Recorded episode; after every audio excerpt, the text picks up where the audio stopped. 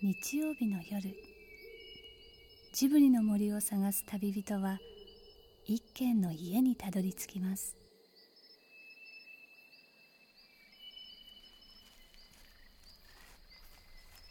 ジブリの森の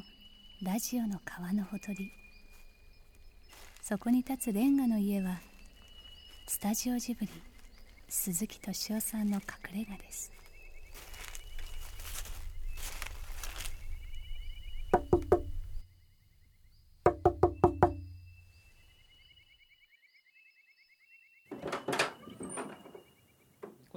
放送に政治番組とか、例えばなんか尖閣ビデオが流れたすぐ翌日だと思うんですけど、尖閣の討論番組だったり、はいっていうのはなんか政治に結構重きを置き出してるのかなっていうのは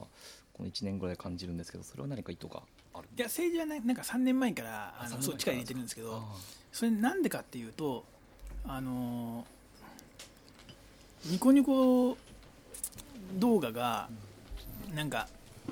途中からオタクのサイトだとかって言われ始めたんですよね。でそれでそれがムカつくんでなんかちょっとイメージを変えようと。イメージ変えようとすると一番あのみんなが真逆と思うものは何だろうとか思ったらやっぱり政治が出るとなんか笑うよねとかそういう動画にと思ってあのあのずっとあのその政治番組をあの3年間やりすぎたんですよそしたらその過程でもうどんどんどんどんあの政治サイトってイメージがついてきて。もう今や。今やあの一番強力なあのこの前ランキングあのなんかニコニコ動画で新規入会が多かったベスト10ランキングっていうのを生放送で番組でと撮ってみたんですけどベスト10のうち9つが政治系の番組で、そのうちの3つぐらいに国会中継が入ってるのよ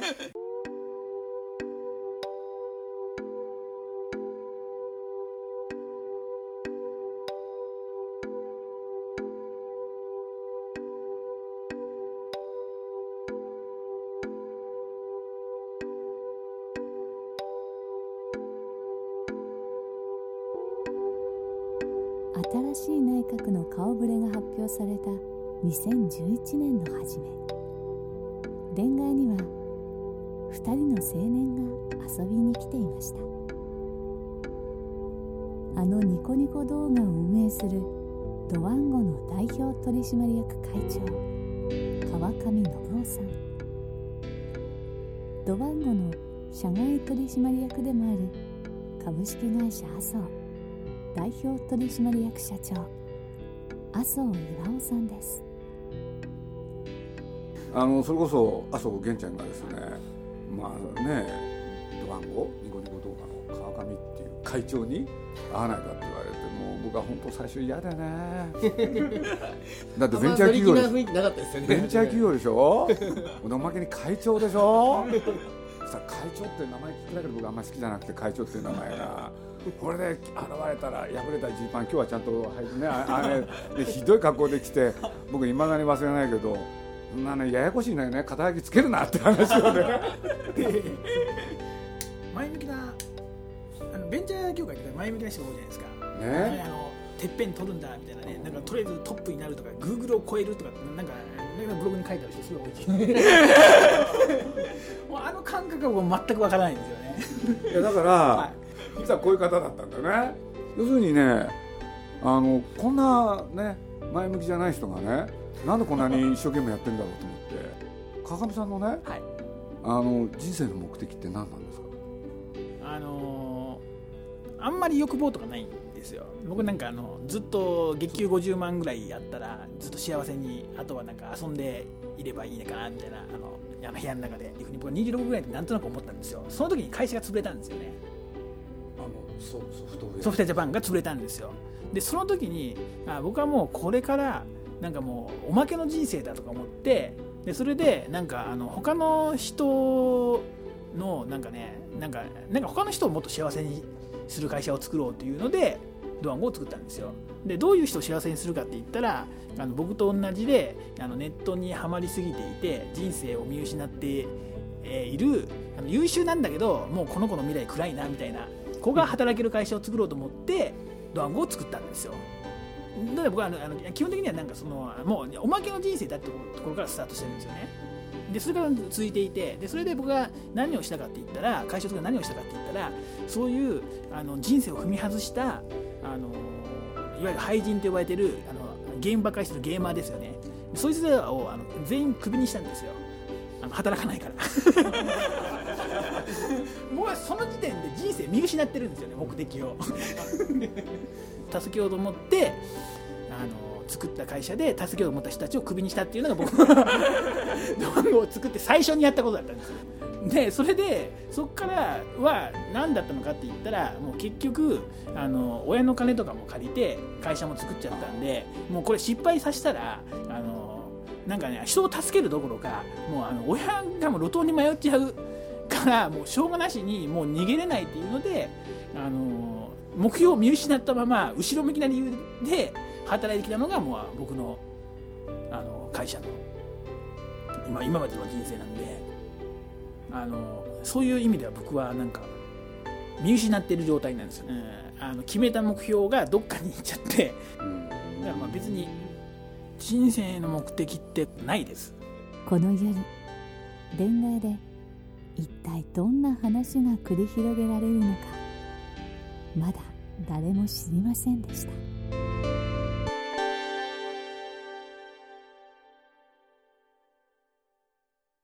人生の目的ってない。ないですね。だからないっていうかだだ今やってるのでどういうことやってるかっていうとまああの対外的には多分ニコニコ動画をねこういうふうにやったりとかっていうのっていうのはそれは論理的に思ってこういうことができるなと思ってやってることで、僕のあの感情からやってることじゃないんですよね。で感情からやってることって言ったらなんかあのあの多分外からは宣伝だっていうふうに思われてますけど、うちってあの例えば2チャンネル採用とかね、あのその そのネットは ネットでも2チャンネルばっかりやってる人あの学歴はあの大卒未満。大学在学の人は卒業の意思がない人に限るとかっていうような求人やってるんですよね。あの中卒高卒のみで。卒業まあまあ、まあ、在学してる人はもう卒業の意思のない人。っていう人あの人を採用したりだとかあのあのまあなんかねあのどうしようもない人間とか結構採用してるんですよ、あの普通の会社だったら取らない、まあ、実力はあるんだけれども普通の会社だったら取らない人とか採用してるんですけどもじ実は僕にしてみたらそれはその失った目的をなんか少しでも見合わせようとする行為で僕にとってはそれそっちの方が一番やりたくてやってることなんですよ。だからあの今もあのその求人とかでも他の会社が取らないような人が取れるような風にしたいと思ってて。例えばもうあのもう学校行かなくていいからあのそのまま内定出したら学校辞めてこいみたいなねそういうことをね大手振って今ややってやろうと思ってるんですけど。そういう？飛び入社みたいな。でも躍進してんですよねニコニコ動画っていうのが。そうですね。な何やりたいんですかニコニコ動画で。まあ今もやってるんですけれど。あのー何なんでしょうね。僕がやりたいなって僕なんかあのもう興味のあることしかやりたくないんですよ。でそれで自由が興味あるっていうか、えー、と僕がなんかまあ興味持てるかなと思ったら僕やっぱりなんかあの、まあ、ゲーム好きなんであのパズルとかゲームと思って仕事やってるんですよね。じゃあどういうパズルを解こうかっていうので僕が今興味持ってるのっていうのがあのーなんかねみんな同じこと言うじゃないですか。あの例えば経営とかってこういうふうにやるべきだ。IT ビジネスはこういうふうにやるべきだっていろんなあのノウハウマニュアルがありますよね。マニュアル的なあの言説があって。でその通りにやる人たちってで、まあ、これ僕の世界観なんですけどそれって僕の中ではそれ人間じゃないんですよね。なんかそういうなんかのイデオロギーのなんかミーム。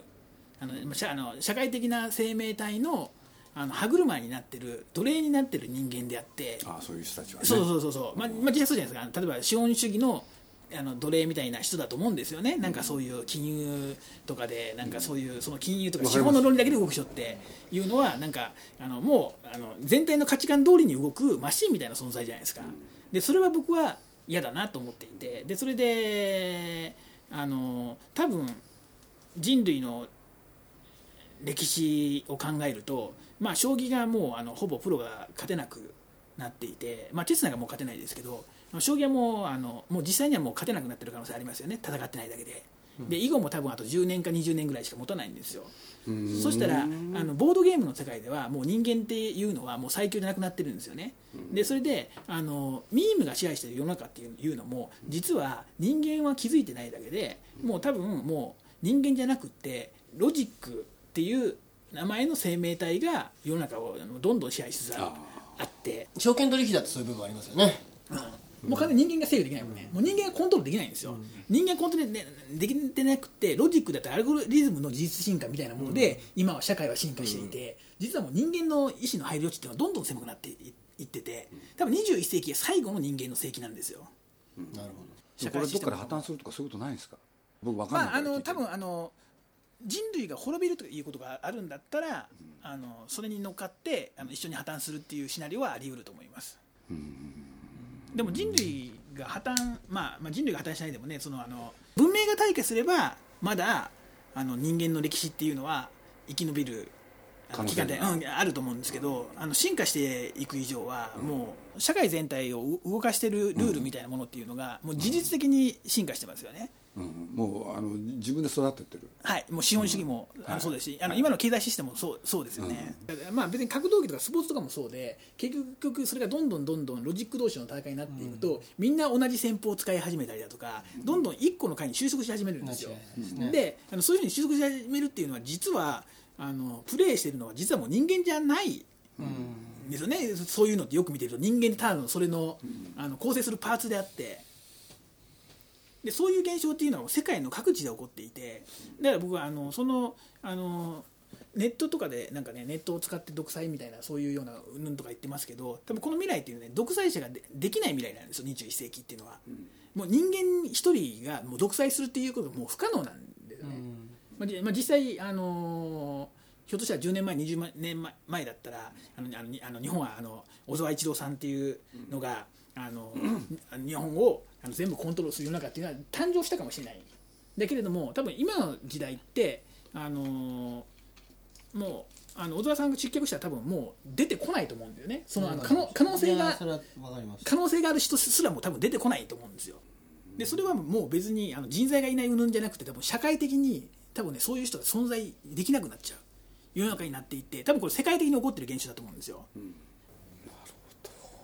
この1年2年で語るのは薄っぺらくなるかもしれないですけどねじれがすごく多く出てきてる、イギリスもあと何十年ぶりにその圧倒的多数じゃないですか豪豪州も米州もそうだしそれもやっぱ近いかもしれないですよね。でも面白いですよね。多分、あの残ってる間にって多分世界すんごい変わりますよね、でしょ変わるでしょう変わりますよねね。でアメリカどうやって崩壊するのかなと。やっぱり中国の台頭ですよ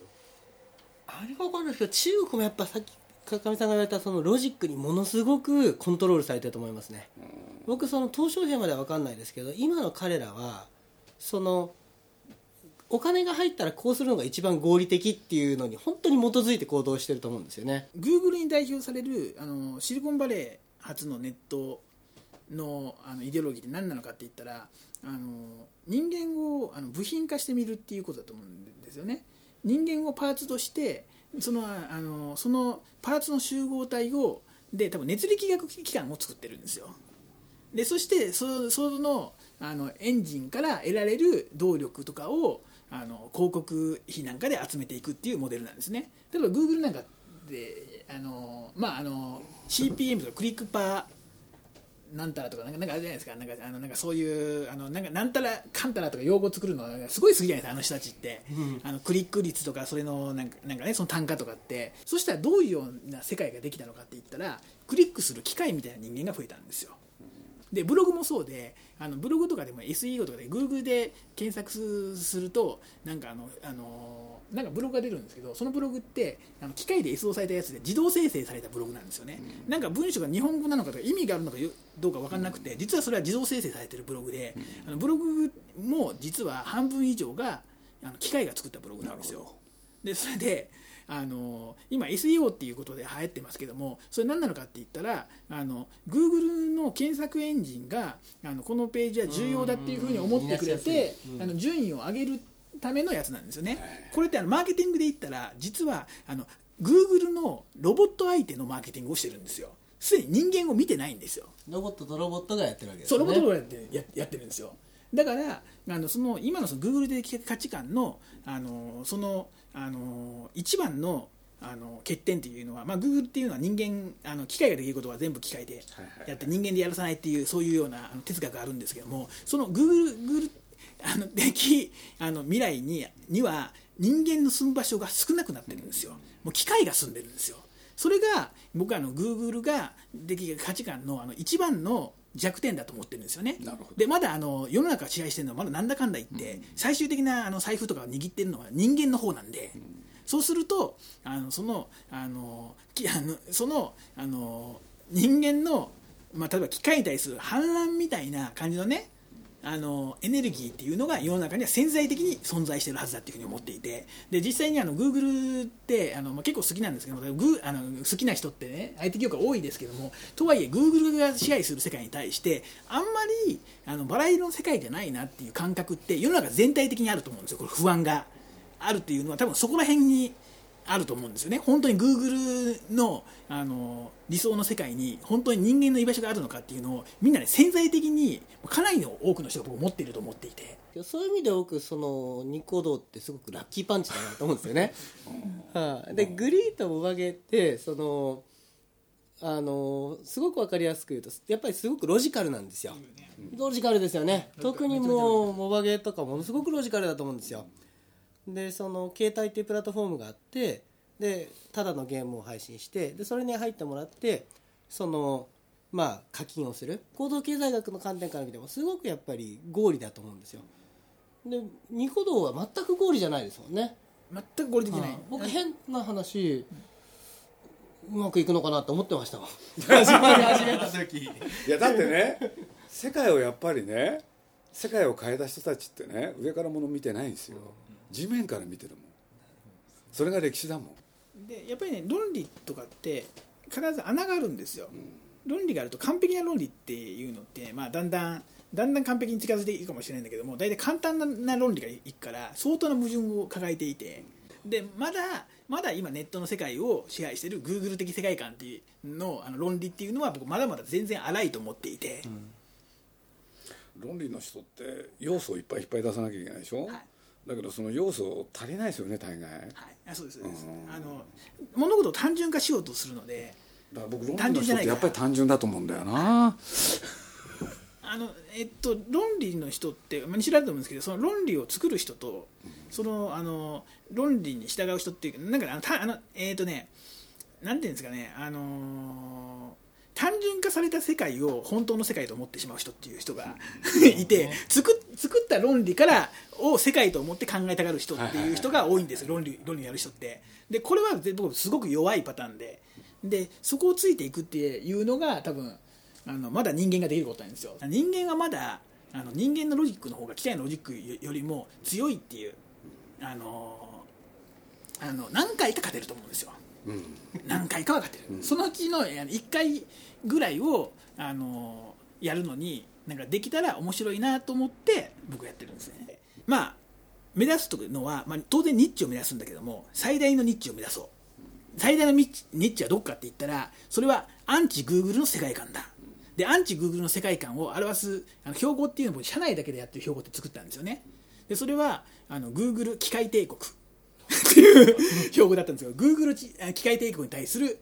あの反乱、まあいや狭い範囲で言うと、はい。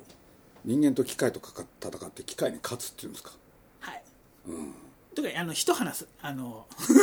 咲かせる。一矢報いる。一矢報いる。っていうパズルは僕面白いなと思ってそれやってるんですよね。でね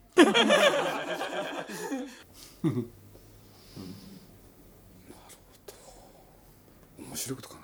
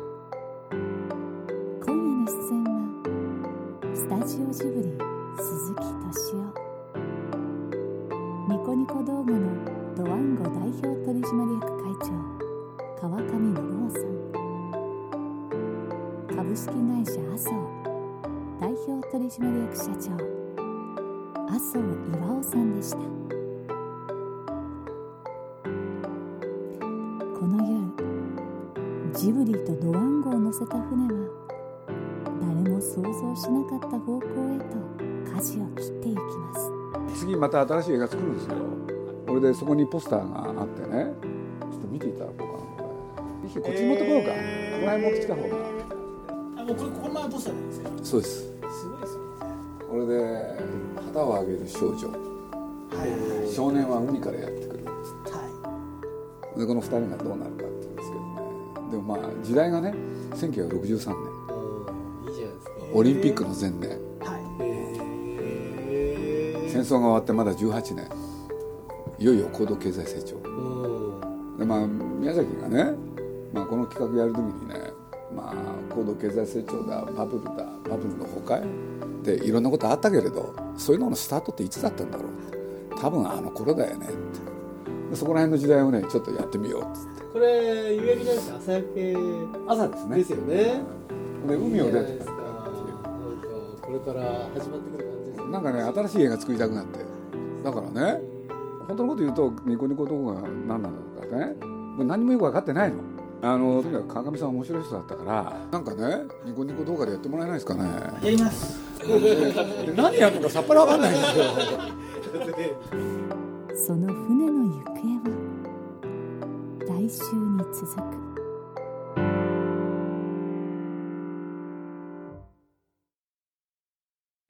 鈴木敏夫のジブリ汗まみれ。この番組はウォルト・ディズニー・スタジオ・ジャパン読売新聞 JAL 町のホットステーションローソン。朝日飲料日清製粉グループの提供でお送りしました。